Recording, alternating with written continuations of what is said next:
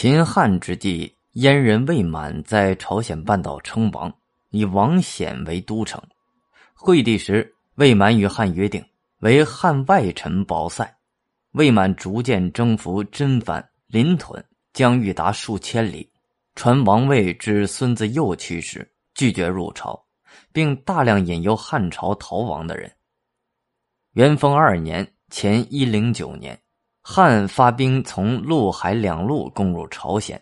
次年，朝鲜大臣杀右渠降汉，汉设立真藩，今朝鲜黄海南道信川郡，临屯，至今江原南道江陵，乐浪，今朝鲜南平壤南，玄兔，至今朝鲜咸镜南道咸兴四郡。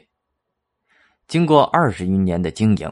武帝时代的中国疆域，东抵日本海、黄海、东海及朝鲜半岛中北部，北于阴山，西至中亚，西南至高黎贡山、哀牢山，南至越南中部和南海，较秦时扩大近一倍。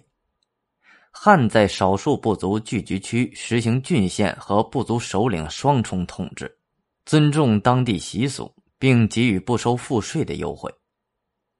汉在西域及中西交通方面同样取得了很大进展。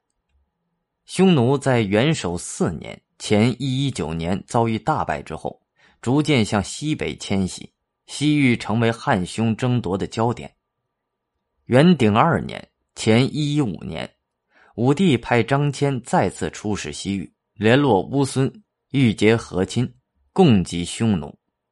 此行虽然没有达到目的。但张骞派出的副使到达大宛，位于今中亚费尔干纳盆地；康居，位于今巴尔喀什湖和咸海之间；大月氏、大夏，古希腊巴克里特亚王国，位于今阿富汗北部等国，与这些国家建立了联系。